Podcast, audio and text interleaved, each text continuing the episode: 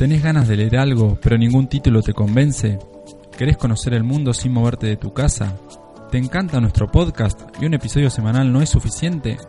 Entonces te cuento que Días de Ruta también es un libro, con crónicas de viaje alrededor del mundo. Son 11 capítulos en 10 países y 4 continentes distintos que te van a hacer reír, emocionar, pensar y sentir que vos también podés formar parte del viaje. Podés conseguir días de ruta en Casa del Libro, Boutique del Libro, El Corte Inglés y FNAC. También podés comprar la versión digital en Amazon o visitar díasderuta.com y comprarlo directamente a través de nosotros. ¿Te gusta leer? ¿Te gusta viajar? Entonces Días de Ruta es para vos.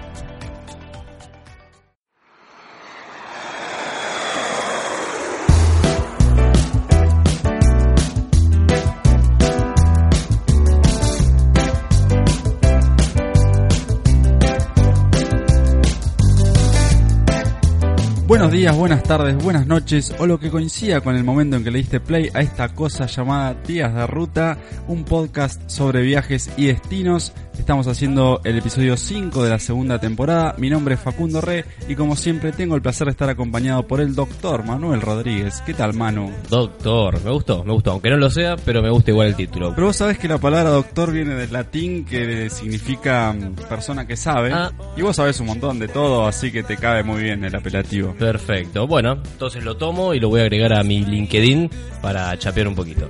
Bueno, Facu, ¿cómo estás? Un nuevo programa para seguir viajando por el mundo. Hoy nos va a tocar un país enorme, enorme en historia, enorme en tamaño. Así que bueno, ya se van a estar enterando en los próximos minutos. Y vamos a hacer lo posible por comprimirlo. Les recordamos que estamos saliendo en directo por Radio Viajera. Nos escuchan a través de radioviajera.com, la primera radio temática de viajes en español. También nuestros episodios quedan alojados en iBox para que los escuchen como y cuando quieran. Y si se quieren poner en contacto con el programa, ¿cómo pueden hacer, Manu? Bueno, Facu, pueden encontrarnos en las tradicionales redes sociales de Facebook e Instagram. Ahí nos encuentran como Días de Ruta. También pueden mandarnos un correo electrónico a radio. Pueden también encontrar mucha más información en nuestra web que es www.díasderuta.com y también pueden escuchar en Spotify la playlist de todos los temas que vamos pasando cada vez que abordamos algún país. Ahí nos encuentran en Spotify como Días de Ruta. Perfecto, entonces eh, nos quedamos a la espera de sus comunicaciones. Y yo ya lo voy a presentar a él para meternos con esta sección que hemos dado a llamar Apuntes del Viajero, el tercer argentino más famoso después del Papa Francisco y Diego Maradona que esta semana asumió en México. Así que lo presento a él nomás, Manuel Rodríguez. Cuántas flores que me están tirando. Bueno, como dijimos, ya vamos con otra sección de Apuntes del Viajero. En este caso, Facu, vamos a hablar de cómo viajar y al mismo tiempo cuidar el medio ambiente. Ecotravel. Un ecotravel, llamémosle. Sabemos que el cuidado del medio ambiente no es eh, nada más que una moda, por supuesto, sino que se trata de una forma de ver el mundo y de actuar para asegurar la sustentabilidad del planeta entero. Y bueno, y cuando hablamos de viajes o turismo, muchos destinos incluso tienen como atractivo eh, lugares naturales, al aire libre, eh, parques nacionales, bueno, cuestiones que tienen que ver con la conservación ambiental. Y hoy traemos algunos consejos que pueden aplicar los viajeros para reducir el impacto en el medio ambiente. Por supuesto que hay muchas cosas que se pueden aplicar, las mismas que realizamos en el lugar donde vivimos, como, no sé, separar los residuos, eh, transportarnos eh, en bicicleta, pero bueno, vamos a ir abordando algunos de estos puntos. Me gusta, me gusta el tema de hoy. Días de ruta educa. Por supuesto, hacemos un poco, damos el ejemplo de esta forma. Bueno, punto número uno. Eh, se destaca que, es importante consumir local. ¿A qué nos referimos? A cualquier lugar del mundo que vayamos, siempre deberíamos o tendríamos que tender a apoyar la producción local, ya sea de alimentos, de artesanías o cualquier eh, tipo de productos del mismo lugar. Eh, tratando de no elegir productos importados o de grandes cadenas. O sea, nada mejor que consumir estos productos para ayudar a los mismos habitantes del lugar. Eh, un ejemplo de esto, me, me acuerdo, puede ser la producción de chocolate en Ecuador. Me acuerdo que cuando fui a Ecuador, una empresa llamada República del Cacao lleva a cabo su producción de, chocolates junto a las comunidades aborígenes de ahí de, Ecuador sin sobreexplotar el medio ambiente. Así que bueno, una, una buena sinergia se da entre el interés capitalista, podemos decir, de producir un producto para, para vender, eh, realizarlo junto con las comunidades indígenas y mantener el medio ambiente. Muy bien, gran iniciativa. Consumir local, el punto número uno. Punto número dos, el transporte, por supuesto. Sabemos que a nivel global, cuando hablamos, por ejemplo, de calentamiento global, de cambio climático, el transporte es una de las principales fuentes de emisiones de, de gases de efecto invernadero. Así que bueno, dentro de lo posible cuando viajamos es recomendable evitar el uso de autos particulares. Bueno, hay lugares donde no se puede evitar y hay que utilizarlo sí o sí. Pero en muchos destinos es posible moverse sin ningún problema usando el transporte público, ya sea en bus, en tren, en bicicleta, porque no, también en muchos lugares ya se está popularizando el alquiler de las bicicletas. Y también viajar en grupo es una forma de, eh, bueno, ahorrar algunos gases de efecto invernadero a la que no vamos a enviar a la atmósfera. En esto se destaca mucho muchos países del norte de Europa especialmente Holanda, Dinamarca, Noruega, donde el uso de la bicicleta está muy, muy extendido. Totalmente. De hecho, es más cómodo moverse en bicicleta que moverse eh, en un auto eh, particular. Sin dudas. Así que el transporte, punto número dos. Después, el punto número tres, por supuesto, tiene que ver con el cuidado de la fauna y la flora de cada lugar que visitamos. Hay muchos lugares donde se venden experiencias con animales salvajes o también a veces en cautiverio. Y si gastamos nuestro dinero en esto, posiblemente estemos apoyando el maltrato y la explotación animal. Para evitar esto, es buena idea investigar previamente para asegurarnos de que estas ofertas turísticas son realmente ecológicas y amigables con el medio ambiente. Eh, visitar distintos destinos eh, que estén eh, protegidos o avalados por la UNESCO, por ejemplo, la UNESCO tiene una serie de sitios protegidos declarados como patrimonio de la humanidad. Esto es una buena forma de apoyar eh, proyectos turísticos que son responsables. Este tema de los animales es complicado, especialmente en lugares como el sudeste asiático. Yo me acuerdo estando en Tailandia, bueno, todos queremos ver los elefantes, por supuesto, y otra serie de animales, pero como vos decís, hay que tener cuidado con la oferta, porque muchas veces lo que vos te encontrás son animales en cautiverio, esclavizados y en muy malas condiciones. A veces es preferible pagar un poquito de más, pero no estar apoyando este mercado ilegal. Exactamente, por eso es tan importante la investigación previa antes de ir al destino en cuestión. Otro punto, menos papel. Es en algo tan sencillo como evitar imprimir los boletos de avión, también hay un cambio que podemos realizar.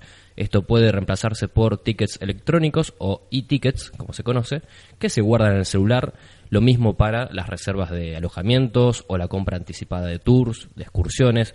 Ya está popularizado en todo el mundo que con mostrar mostrar en el celular, en la pantalla, eh, nuestro ticket ya es totalmente válido para acceder eh, a las reservas y a todos los servicios. Alojamiento, por supuesto, uno de los puntos centrales cuando viajamos. Algunos hoteles o complejos se promocionan utilizando la palabra eco, pero sabemos que en muchos casos esto es una movida de marketing. Para no caer en esta trampa, existen muchas certificaciones que nos permiten asegurarnos de que los lugares donde estaremos sean amigables con el medio ambiente. Algunas certificaciones están avaladas incluso por importantes organismos como la ONU. Una de estas certificaciones, por ejemplo, es Biofair Responsible Tourism, un programa promovido justamente por la ONU. Otro es EarthCheck, que también está promovido por otra organización internacional. Green Leaders es una que responde a TripAdvisor. Sabemos ya, TripAdvisor hemos hablado en muchas ocasiones, esta web que permite bueno, obtener mucha información de cada lugar eh, de, viajes. Así que también TripAdvisor se suma a este, esta movida de alojamientos eh, que sean sustentables y tiene su propia certificación llamada Green Leaders para tenerlo en cuenta. Perfecto. Otro punto, vamos rápidamente con el equipaje. Bueno, eh, no cargar cosas de más. Esta sería la regla. Siempre nos pasa que a la hora de armar la valija o, la mochila, para los que son más mochileros, exageramos con la cantidad de elementos que nos llevamos. Cargamos lo mismo para una semana que para un mes a veces. Exactamente, nos cuesta calcular un poco eh, lo, justo y necesario. Se preguntará qué tiene que ver esto con el cuidado del medio ambiente. Bueno, aunque no sea fácil de, percibirlo, esto se traduce en un mayor consumo de energía.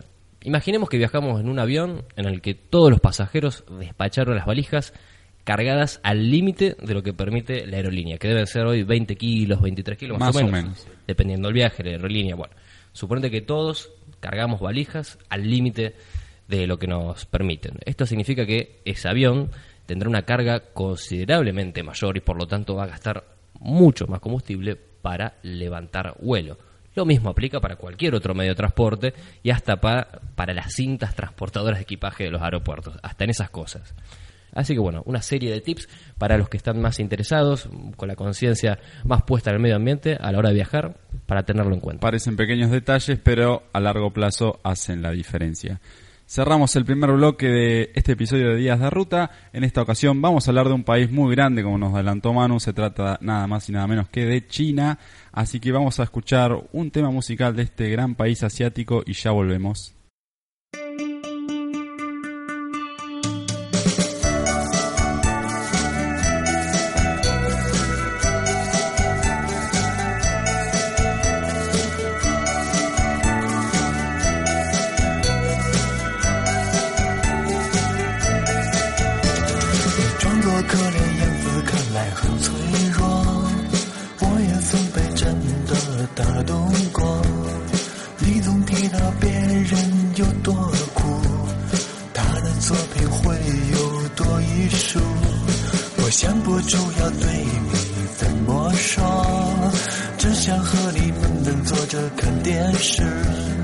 有一天你说要离开我放弃我。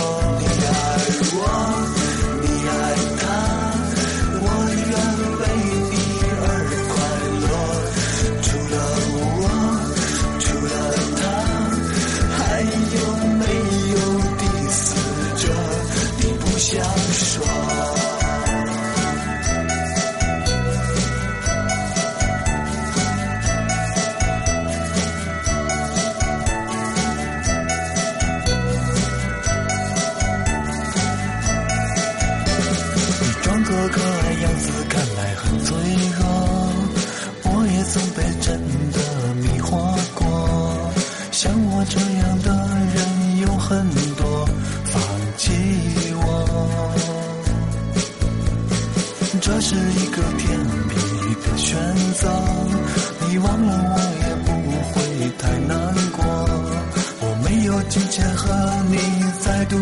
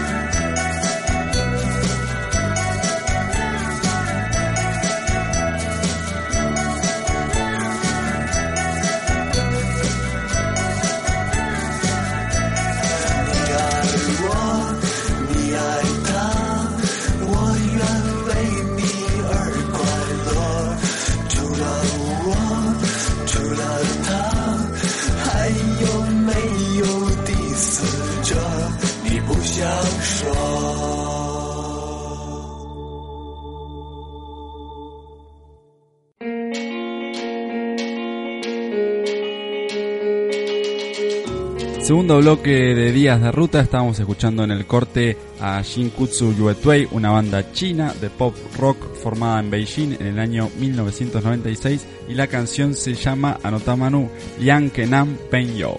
Eh, deletréamelo. Ahora, ahora te paso los, los ideogramas chinos para que la notes y la puedas buscar. Perfecto. Y si no, la buscan en nuestra lista de reproducción en Spotify llamada Días de Ruta y no van a tener ningún problema. Mucho más fácil. Para comenzar hablando de China, nos vamos a meter con su ficha técnica, los datos básicos de este enorme país de Asia. Su superficie es de 9 millones y medio de kilómetros cuadrados y si esto les parece un montón, hay que decir que es el tercer país más grande del mundo, solo superado por Rusia y Canadá. Para que se den una idea, es casi cuatro veces más grande que Argentina, que ya es bastante grande, y casi 20 veces más grande que España. La población de China, en esto también bate en cualquier tipo de récord, es de 1.300 millones de habitantes. Por supuesto es el país más poblado del mundo, aunque está bastante cerca de la India. Ajá. De hecho, entre los dos juntan el 36% de la población mundial. Wow, qué datazo este que, que estás tirando. Decí que están en dos países grandes, porque si no estarían muy comprimidos y sería muy difícil. Es realmente increíble. La capital de China es Beijing, tiene 22 millones de habitantes, por supuesto también es la ciudad más grande del mundo. China tiene un montón de estas cosas de lo más grande del mundo. Sí, sí, sí. Y acá quiero abrir, abrir un pequeño paréntesis para hablar del nombre de la capital de China, porque en algún momento, quizás cuando nosotros crecíamos, yo la aprendí que se llamaba Pekín. Exactamente. Y con el correr Sí. de los años empecé a escuchar que se usaba la palabra Beijing para hablar de la capital de China. Entonces yo pensaba, cambió la capital, cambió el nombre, eran dos ciudades distintas, nunca me terminó de quedar claro. Bueno, el tema es que el nombre de la capital de China siempre fue el mismo, y la capital siempre fue la misma ciudad. Lo único que cambió para nosotros fue la forma de pronunciar este nombre. Para entender esto, hay que saber que el chino es un idioma a base de ideogramas. Es decir, no, se maneja con letras como nos manejamos nosotros, sino que tienen estas representaciones gráficas de una idea, estos simbolitos que no entendemos nada. Bueno, eso cada símbolo representa una idea. Entonces, los ideogramas que se usan para escribir el nombre de la capital de China representan la idea capital del norte, porque es una ciudad que está ubicada bastante al norte de China. Bueno, para pronunciar este nombre, para pronunciar estos ideogramas, lo más parecido a nuestra escritura occidental es la palabra Beijing. O sea, es lo más parecido que nosotros podríamos pronunciar ese ideograma. ¿Qué pasa? Hay distintos métodos de transcripción fonética del chino, es decir, distintas formas de interpretar los ideogramas para pronunciarlo lo más parecido posible. Hasta hace algunos años se usaba un método anglosajón que se llama Wei Giles, no importa, no viene al caso, que transcribía el chino a caracteres romanos y promovía el uso de la palabra Pekín para Ajá. hablar de la capital de China y el gentilicio pequinés. De hecho, todavía la RAE insiste que es la forma correcta de llamarlo. Pero los chinos crearon su propio sistema de transcripción en 1979, lo llamaron Pinyin. Es otro sistema de transcripción del chino a caracteres romanos y respeta mejor los sonidos originales del idioma. Por Bien. eso ellos dijeron que en realidad para nombrar a la capital de China era mejor decir Beijing que Pekín porque sonaba mejor al sonido original. Bien, hagámosles caso a ellos, ya que se molestaron en tener un sistema de transcripción con nuestro idioma, bueno, supongo que es más acertado decir Beijing. Exactamente. Cerramos el paréntesis. La moneda china es el renminbi. Literalmente se traduce como moneda del pueblo. El yuan es la unidad básica del renminbi y a veces confundimos el yuan con la moneda de China. A veces decimos los chinos usan el yuan, pero en realidad lo que usan es el renminbi y el yuan es la unidad básica en la que se mide esta moneda. Muy importante aclarar porque en todo el mundo me parece que eh, todos decimos yuan y ni siquiera nos sonaba la palabra renminbi. Renminbi sería el equivalente a decir dólar, peso argentino, euro, sería así. Exactamente. Y el yuan es simplemente una unidad monetaria, como decir un peso, por ejemplo. El idioma oficial de China es el chino mandarín. Es el idioma más hablado del mundo, claro que sí. Y además de en China, también es oficial en Taiwán y en Singapur. Pero además en China hay un montón de otras lenguas oficiales. De hecho, hay más de 56 grupos étnicos reconocidos en todo el país, que en total hablan casi 300 idiomas distintos. Eh, muchos de estos idiomas son oficiales en sus regiones, algunos de los más importantes, por ejemplo, son el chino llamado chino estándar, el mongol, el tibetano y muchos otros más que no vienen al caso. Bien. Los límites de China, 14 países. Sin repetir y sin soplar, Vietnam, Laos, Birmania, India, Bután, Nepal, Pakistán, Afganistán, Tayikistán, Kirguistán, Kazajistán, Rusia, Mongolia y Corea del Norte. Qué frontera más extensa, ¿eh? China legalizó el voto femenino en 1947 y algunos chinos famosos que podemos mencionar, por supuesto Mao Zedong, el revolucionario comunista que fundó la República Popular China, también Yao Ming, un ex basquetbolista, era el cuarto jugador más alto de la NBA con 2 metros y 29 centímetros. Wow. Impresionante. También Bruce Lee, Jackie Chan, actor de Hollywood, Confucio, que a veces leemos muchos de sus aforismos, de sus enseñanzas, el cineasta Chan Yimou, que dirigió películas como La Casa de las Dagas Voladoras o Las Flores de la Guerra, y también la tenista Lina, que fue número 2 del mundo y ganó dos Grand Slam.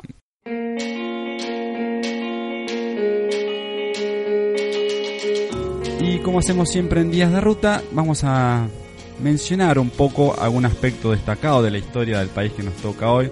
¿Por dónde arrancamos? Bueno, es absolutamente inabarcable, no vamos a pretender describir todas las dinastías a lo largo de los miles de años de historia de China, sería muy pretencioso por nuestra parte y nos llevaría días enteros. Por supuesto. Así sí. que nos vamos a situar en el nacimiento de la República Popular China, que es el país tal cual lo conocemos hoy.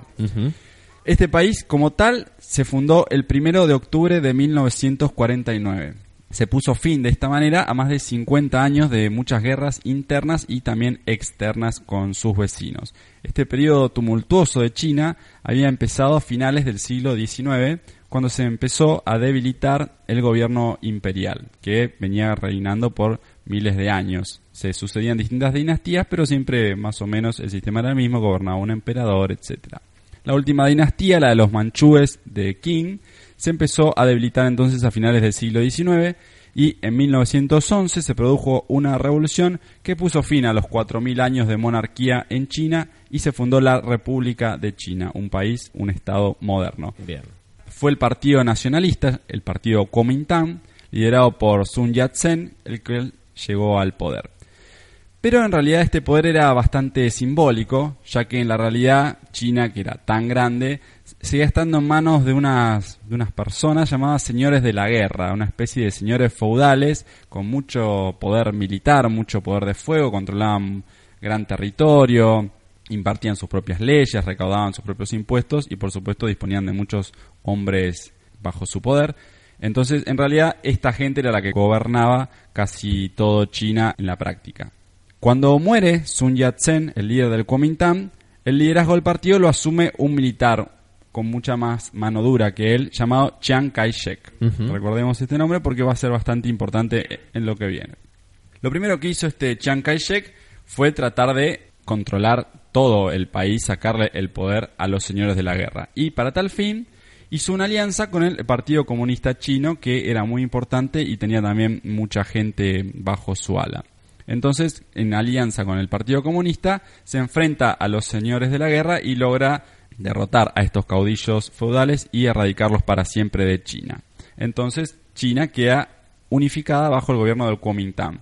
Pero, ni lerdo ni perezoso, cuando ya están los señores de la guerra fuera de combate, Chiang Kai-shek le dice a los comunistas, si nos vimos no me acuerdo. Entonces rompe la alianza con ellos y comienza una guerra civil. Esto fue en el año 1927. Entonces, por un lado, los comunistas contra los nacionalistas del Kuomintang se enlazan en una cruenta guerra civil, Seguía siendo ingobernable China. como es bastante normal pensando en un territorio tan grande. Las primeras victorias en la guerra civil fueron para los nacionalistas, que por supuesto estaban mejor equipados, eh, tenían todo el poder de fuego del gobierno y además controlaban las grandes ciudades. Los comunistas se refugiaban más que nada en el campo, en las zonas rurales y no tenían un liderazgo claro que los identificara. Fue en ese contexto cuando surgió la figura de Mao Zedong y surgió con mucha importancia, especialmente a partir de un suceso llamado la Larga Marcha, que sucedió entre 1934 y 35.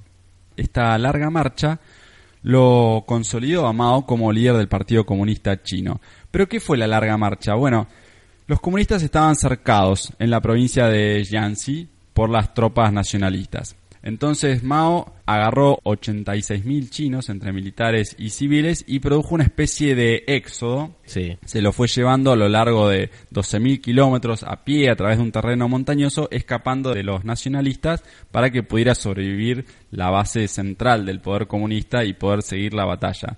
Este escape duró casi un año tenían muy pocas provisiones y sufrían un continuo hostigamiento del ejército nacional. De hecho, 12.000 kilómetros dijiste que recorrió. 12.000 kilómetros en un año. Y de hecho, de los 86.000 chinos que empezaron la larga marcha, solo un 10% logró completarla. Así que fue una sangría impresionante. Pero de todas maneras, se la consideró un éxito porque de alguna manera aseguró la supervivencia del ejército comunista y, como te decía, consolidó a Mao como el líder absoluto de este movimiento. La guerra civil china siguió algunos años más, pero en el año 37 entra en una fase de pausa cuando Japón invade China y controla casi todo el este del país. Entonces, como al Kuomintang le era imposible hacer frente a la amenaza interna y externa a la vez, Claro. pacta una tregua con los comunistas para aliarse en contra de la amenaza extranjera. Por supuesto era una alianza muy frágil y muy tensa, pero lograron contener bastante a los japoneses, quienes terminaron retirándose de China en 1945 después de la derrota en la Segunda Guerra Mundial. Cuando abordamos Japón en programas anteriores, ahí recorríamos un poco eh, la historia, la larga historia que tienen entre estos dos países y que hay un odio, podemos decir, mutuo que ya viene de varios años. Sí, hay grandes rispideces entre China y Japón, no solo de esta época, sino incluso desde antes.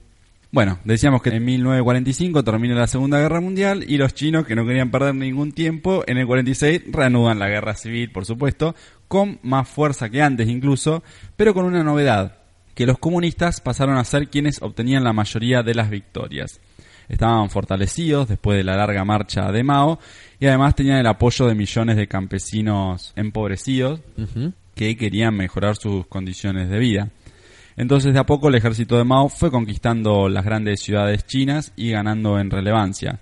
Del otro lado el estaba muy debilitado porque no solo por las guerras que había tenido que soportar, sino porque el partido estaba muy corrupto en su fuero interno y además el pueblo estaba sumido en la miseria, con lo cual tenía realmente muy poco apoyo.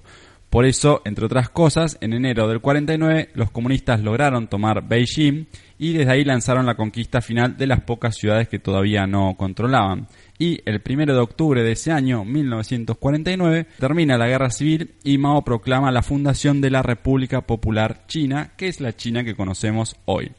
¿Y qué pasó con Chiang Kai-shek y el resto del Kuomintang? Bueno, ellos se refugiaron en la isla de Taiwán, que en ese momento era parte de China, digamos, era una isla enfrente a la China continental que pertenecía al país. Pero ellos se, se sublevaron de alguna manera ahí en Taiwán y lo declararon a Taipei como capital provisoria de la China nacionalista. O sea, escindieron de alguna manera el país en esa pequeña porción de territorio.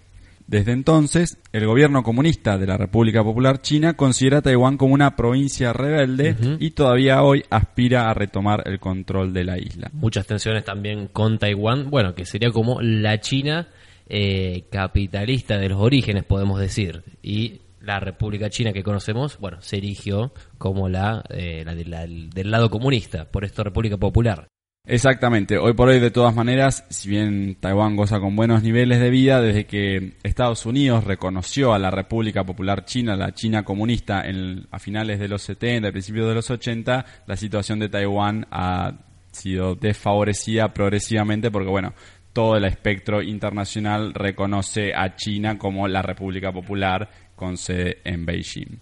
Y hasta acá nosotros cerramos el segundo bloque de este programa de Días de Ruta. Vamos a escuchar otra canción sobre China y enseguida volvemos.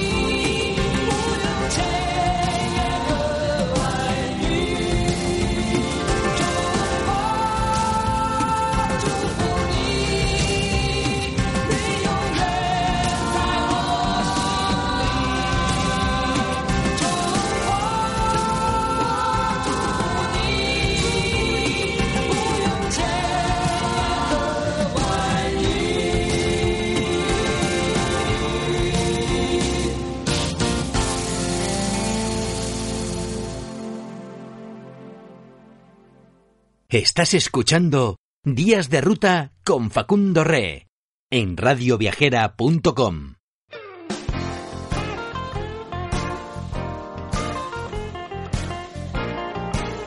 Tercer bloque de Días de Ruta, estábamos escuchando en el corte a Cao Feng cantando la canción Ta Chung Kuo.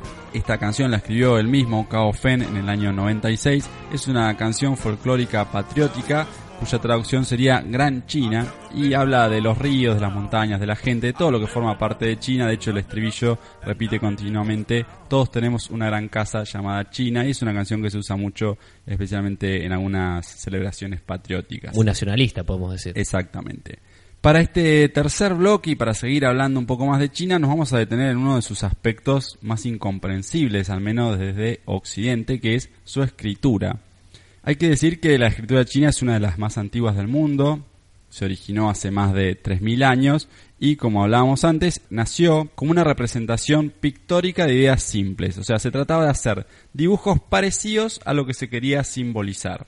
Bien, no es que tiene un alfabeto como nosotros, que con letras, que son fonemas, eh, construimos palabras. No, esto es distinto. Exactamente, ellos la idea que concibieron fue, si queremos escribir el sol, hagamos un símbolo que se parezca al sol. Y así con todo, al menos en un primer paso rudimentario. ¿Qué pasaba con este sistema? Que no permitía expresar ideas un poco más complejas que no se podían dibujar. Claro. Entonces lo que hicieron progresivamente a lo largo de la historia fue empezar a usar estos mismos signos como unidades fonéticas, o sea, para emitir sonidos. Le dieron un valor fonético. Nos estamos metiendo en un terreno lingüístico, pero bueno, vamos a tratar de mantenerlo en la tierra. Bien. De esta manera nacieron los miles de caracteres que conforman el alfabeto chino que se llaman Hanzu, que prácticamente no cambiaron hasta bien entrado el siglo XX, o sea, tienen realmente miles de años. Este sistema de escritura influyó mucho también otros idiomas asiáticos, como el japonés, por supuesto, que en base a estos ideogramas chinos, a los Hanzu, creó sus, sus kanjis, su propio alfabeto, que también son ideogramas para expresar ideas y usarlos como unidades fonéticas. ¿Algunos pueden llegar a ser equivalentes entre los distintos idiomas? Sí, de hecho, eh, si bien el idioma chino hablado no se entiende con el japonés, el escrito, no te digo que se va a entender un 100%, pero pueden en- comprenderse bastante bien porque comparten muchos de estos símbolos. De todas maneras, en los últimos años se empezaron a, entender menos entre ellos porque China, más o menos a comienzos del siglo XX, empezó a ver la manera de simplificar su, estilo de escritura, de buscar de hacerlo más simple, porque la complejidad de los caracteres, calcula que hay más de 6.000 caracteres, lo hacía muy difícil para la gente de aprender, hacía muy lento el proceso de escribir, entonces era bastante engorroso. Algunos incluso llegaron a, a tirar la idea de, bueno, adoptemos el alfabeto romano para el idioma chino. La idea era facilitar la alfabetización, bueno, de muchos chinos que en ese momento estaban habitando más que nada en las zonas rurales, de los campos. Bueno, después conocemos todo este fenómeno de, de la China actual que tiene mucha población urbana. Pero bueno, hasta este momento el analf- analfabetismo era bastante alto. Exactamente, y por eso cuando en el 1949 nace la República Popular China, una de las primeras cosas que encara el Partido Comunista es esto de alfabetizar a las masas, y para eso se retoma esta idea de simplificar la escritura. Mao no quiso llegar tan lejos como para adoptar el alfabeto latino, pero en cambio lo que él hizo fue mantener el sistema lingüístico, pero reformando los caracteres, sacándole trazos. Por ejemplo, imaginemos ¿no? nuestra F que se hace con tres palitos, Sí. para decirlo de una manera rudimentaria, bueno, que se hiciera con dos en vez de tres. claro. Más fácil de recordar y de aprender. De esta manera nació lo que se llama el chino simplificado, donde, bueno, se cambiaron las formas de los caracteres más complejos para hacerlos más fáciles, lo que explicábamos antes. Esta simplificación, por supuesto, permitió que mucha, gran parte de la población, especialmente, como vos decías, los campesinos más pobres, pudieran aprender a leer y escribir. Entonces, desde ese momento, el chino simplificado se usa por ley para cualquier tipo de publicación en el país y lo que se conoce como el chino tradicional, los caracteres que se usaban antes, quedó más restringido a ámbitos artísticos, culturales y quizás alguna reedición de una obra literaria un poco antigua. O sea que en la cotidianidad se usa el simplificado. Sí, en la China continental, porque el chino tradicional todavía se sigue usando en Hong Kong y en Macao, que son ciudades chinas pero que estuvieron bajo administración extranjera durante casi todo el siglo XX y por supuesto también se usa en Taiwán, donde el chino simplificado se considera como una reforma comunista y como tal se niegan a aceptarla.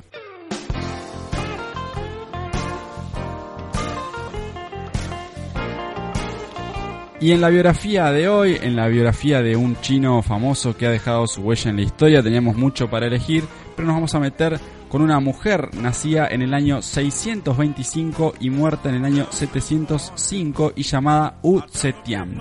Fue la única mujer en la historia de China que llegó a reinar como soberana absoluta y hasta proclamó su propia dinastía. Wu Zetian nació en el año 625, bien decíamos, en una familia aristocrática, por estas conexiones, cuando era todavía una niña, U pudo entrar en el harén del palacio, lo cual se consideraba un gran honor, y se convirtió en una de las concubinas del emperador Taizong. Cuando muere el emperador, U Zetian se quedó en el palacio como concubina de su hijo, Cao Zong, que fue quien subió al poder. Esto no le gustó mucho a los intelectuales más moralistas de la época porque les pareció un escándalo que padre e hijo compartieran una misma concubina. Pero de todas maneras Siguieron adelante. siguieron adelante. En el año 654, mientras vivía en el palacio, una hija recién nacida de Wu Zetian fue asesinada y ella acusó del crimen a otra de las concubinas del emperador y a la misma emperatriz.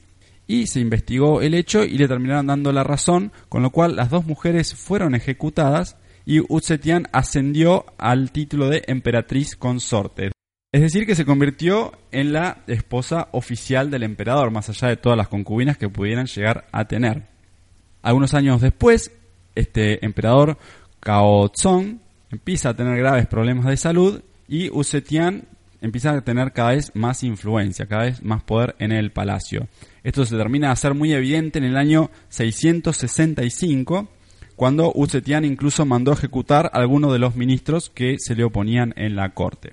El emperador Cao Zong muere algunos años después y su hijo, o sea, el hijo que tenía con Wu Zetian, llamado Chonzon, es el que sube al trono. Pero menos de dos meses después de que suba este chico al trono, su propia madre lo depuso para poner en su lugar al otro hijo, a un hermano menor, llamado Ruizong, que según eh, los historiadores era mucho más influenciable. Ella podía eh, manejarlo mucho mejor. De hecho, algunos años después, en el año 690, este Ruizong cede el trono a Wu Zetian, que así se convierte en la primera y única emperatriz en la historia de China en llegar a ocupar el trono. Le costó llegar.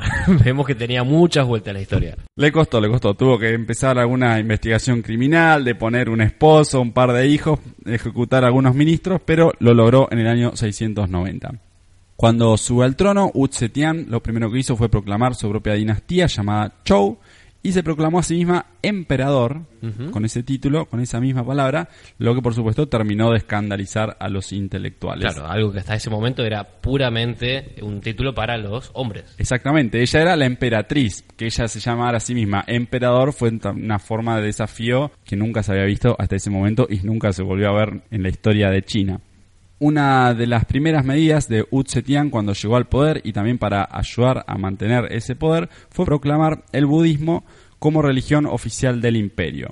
Mandó construir muchos templos, muchos santuarios y además promovió interpretaciones de la doctrina budista que de alguna manera legitimaban su reinado. Se apoyó en la religión para darle un poco de fuerza y de, de sustentabilidad a, a su estabilidad en el trono. Bien. También además encaró una reestructuración del sistema educativo, que hasta ese momento estaba atravesado por la corrupción y las influencias aristocráticas. Entonces Wu Zetian priorizó, por ejemplo, encontrar a las personas más capaces, sin importar los antecedentes familiares, si eran pobres, si tenían conocidos en el palacio. De esta manera la corte de, de Wu se llenó de gente muy talentosa, que no tenía sangre noble, pero que sabía muy bien hacer las cosas. Y gracias a esta reforma educativa y a disponer de gente más capaz para ocupar los puestos relevantes en el imperio. Muchas gobernaciones de China crecieron, tuvieron un rápido desarrollo agrícola, una mejora económica en su calidad de vida, porque el gobierno estaba lleno de gente más capacitada y no de burócratas que solamente tenían sangre noble, pero que no sabían hacer absolutamente nada. Digamos que era un buen gobierno hasta acá. Hasta acá era bastante bueno y de hecho fue mucho mejor para las mujeres porque al tener una mujer como emperatriz o como emperador, como a ella le gustaba llamarse, se elevó la posición social de las mujeres en China. Por ejemplo, les dio derecho a las mujeres a guardar tiempo de luto por la muerte de una madre, antes solo se podía guardar por la muerte del padre. Además permitió el divorcio e incluso un segundo matrimonio después de la muerte del marido. Estamos hablando del año 650. Exactamente, es una locura si lo pensamos así. Como decíamos, todas estas cosas no fueron gratuitas y tenía una fuerte oposición tradicionalista en lo que era la corte. Sus críticos decían que su gobierno era tiránico, que era autoritario y que perseguía y que castigaba a los opositores. Algunas de estas cosas, por supuesto, que eran ciertas, pero bueno, siempre quedaron tamizadas por la subjetividad y las pasiones encontradas que este gobierno Claro. eh, desataba en los tradicionalistas de la época.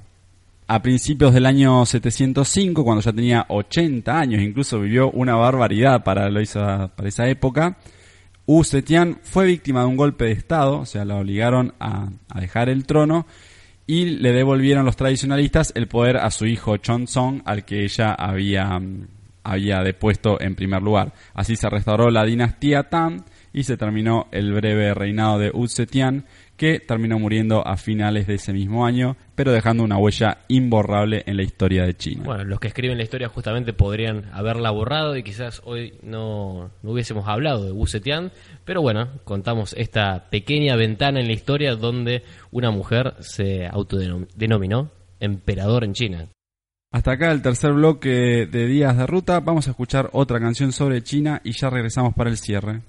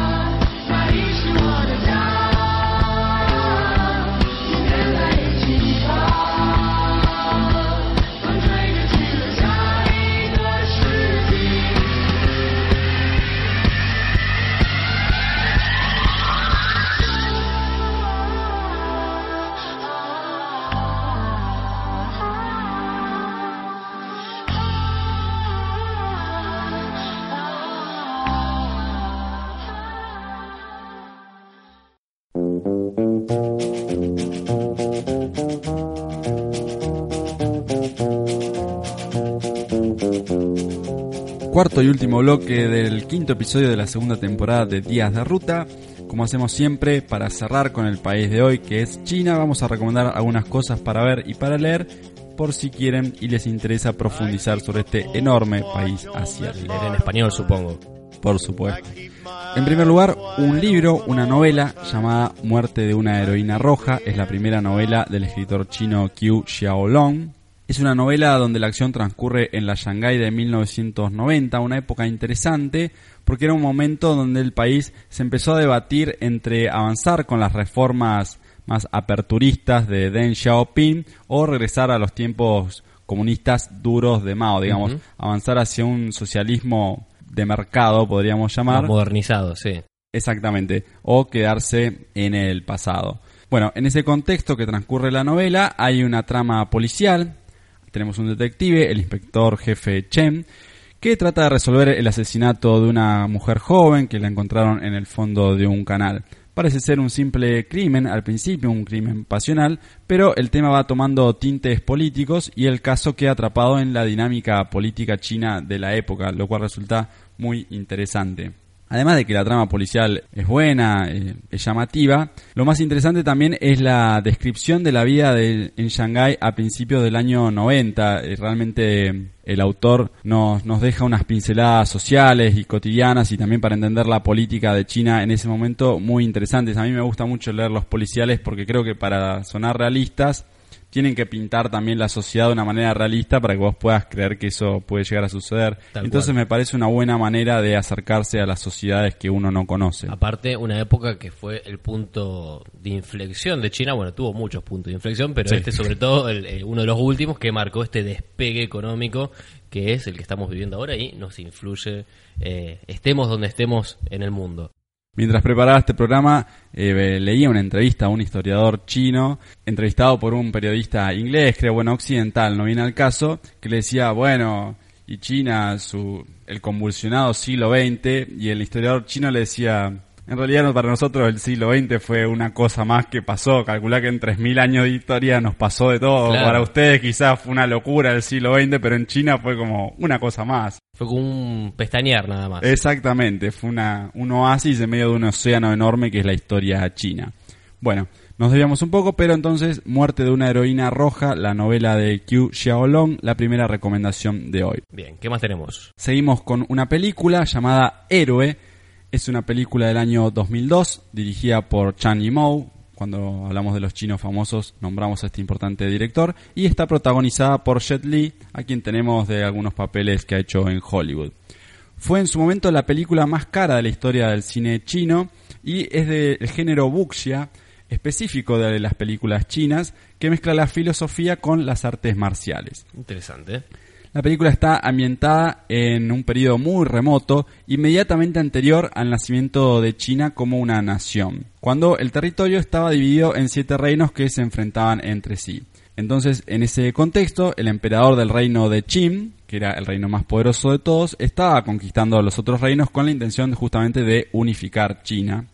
Y bueno, aparece un asesino que intenta matarlo, entonces él a su vez trata de contrarrestarlo. La forma en que está filmada esta película Héroe recuerda un poco a un clásico de Akira Kurosawa, el japonés, del que ya hablamos cuando tocamos el episodio de Japón, a la película más precisamente llamada Rashomon, del año 1950. En Rashomon se cuenta, por ejemplo, la historia también de un asesinato desde diferentes puntos de vista, con distintas interpretaciones, distintos finales. Entonces, Héroe hace más o menos lo mismo. Como este emperador manda a tres asesinos en busca de uno de sus enemigos, cuando van volviendo estos asesinos le van contando una historia diferente de lo que pasó supuestamente con el asesino. Más allá de esto, la película tiene un montón de puntos altos, está exquisitamente filmada, la música es muy buena, las peleas son realmente espectaculares. Así que es una gran elección para adentrarse en el cine chino esta película Héroe de Chan Yimou. Muy bien, perfecto. ¿Con qué más? Seguimos. Para cerrar con las recomendaciones de China, otra película llamada Ip Man es del año 2008 y está dirigida por Wilson Ship. Esta se puede ver en Netflix, así que podrían empezar por esta, es la más accesible sin dudas. La protagoniza Donnie Yen, que también lo conocemos de Rogue One, la película de Star Wars que salió hace algunos años. Bueno, es el luchador ciego de Rogue One, este Donnie Yen, que protagoniza Ip Man. La película está inspirada en la historia real de Ip Man, que era un experto practicante de Wing Chun, un arte marcial tradicional de China, donde la defensa funciona siempre además como una forma de ataque. Pero además de todo esto, Ip Man se hizo muy conocido porque fue el maestro nada más y nada menos que de Bruce Lee. Pero la película no se trata de Bruce Lee, sino que eh, nos cuenta un poco la vida que llevaba el maestro Ip Man en la ciudad de Foyan, una ciudad china con una fuerte tradición de artes marciales, una vida muy apacible que se termina de dar vuelta cuando llegan los japoneses en el año 1937. A Ip Man, por ejemplo, que vivía en una hermosa mansión, se la terminan confiscando y el maestro se ve obligado a dejar sus clases de artes marciales para trabajar en las minas de carbón. Además, como estaban las cosas, un general japonés, que era el que dominaba la ciudad de Foshuan en la invasión japonesa, abre un dojo donde los chinos podían enfrentarse a los alumnos militares del japonés. Lo que el japonés plantea es decidir qué estilo marcial es el mejor, si el kung fu chino o el karate japonés. Interesante. La película es realmente excelente, las peleas están muy bien filmadas, las técnicas son creíbles y a diferencia de la que mencionábamos antes, Héroe no tiene tantas acrobacias imposibles, así que realmente es una delicia visual, los movimientos son muy rápidos, pero no se abusa tanto de los planos, porque viste a veces uno ve una película en el cine y te terminás mareando porque no, no entendés nada de dónde Sí, están sí, a saliendo dónde va cada patada, sí, tal cual. Exactamente. Esto está filmado para que uno lo entienda y pueda apreciar las peleas, específicamente los distintos tipos de, de estilos, ¿verdad? Que es lo más interesante. Es lo que nos imaginamos cuando pensamos en cine chino o japonés. Bueno, peleas, patadas, artes marciales. Obviamente debe ser mucho más que eso, pero en estas películas queda bien reflejado. Exactamente. Lo bueno de estas películas es que, como vos decís, a diferencia de otras películas de artes marciales asiáticas que simplemente se, se dedican a pelear por cualquier cosa, acá las peleas están siempre bien justificadas, no están peleando todo el tiempo, sino que hay una trama entre sí, no se trata de empezar a las piñas por cualquier cosa, sino que a veces hay razones muy poderosas para pelearse y eso es lo que nos quiere transmitir Ip Man. Además está muy bueno el trasfondo histórico, porque la invasión japonesa China no, no es algo que se suele mostrar en el cine occidental, es algo que a veces uno no, no termina de verlo, especialmente las grandes atrocidades que los japoneses llevaron a cabo con la población civil china. Por eso Ip Man también es interesante porque muestra ese otro costado de la historia con verosimilitud y sin recurrir a golpes bajos, lo cual es siempre de agradecer. Muy bien, esto en Netflix dijimos que está. Esta está disponible en Netflix, tiene también algunas secuelas, pero bueno, la primera es absolutamente imperdible, Ip Man de Wilson Ship. Y nosotros hasta acá cerramos con China y hasta acá con el episodio número 5 de la segunda temporada de Días de Ruta. Nosotros nos empezamos a despedir hasta el próximo capítulo. Mi nombre es Facundo Re, Manuel Rodríguez, te agradezco por venir Por favor. y nos reencontramos en cualquier momento.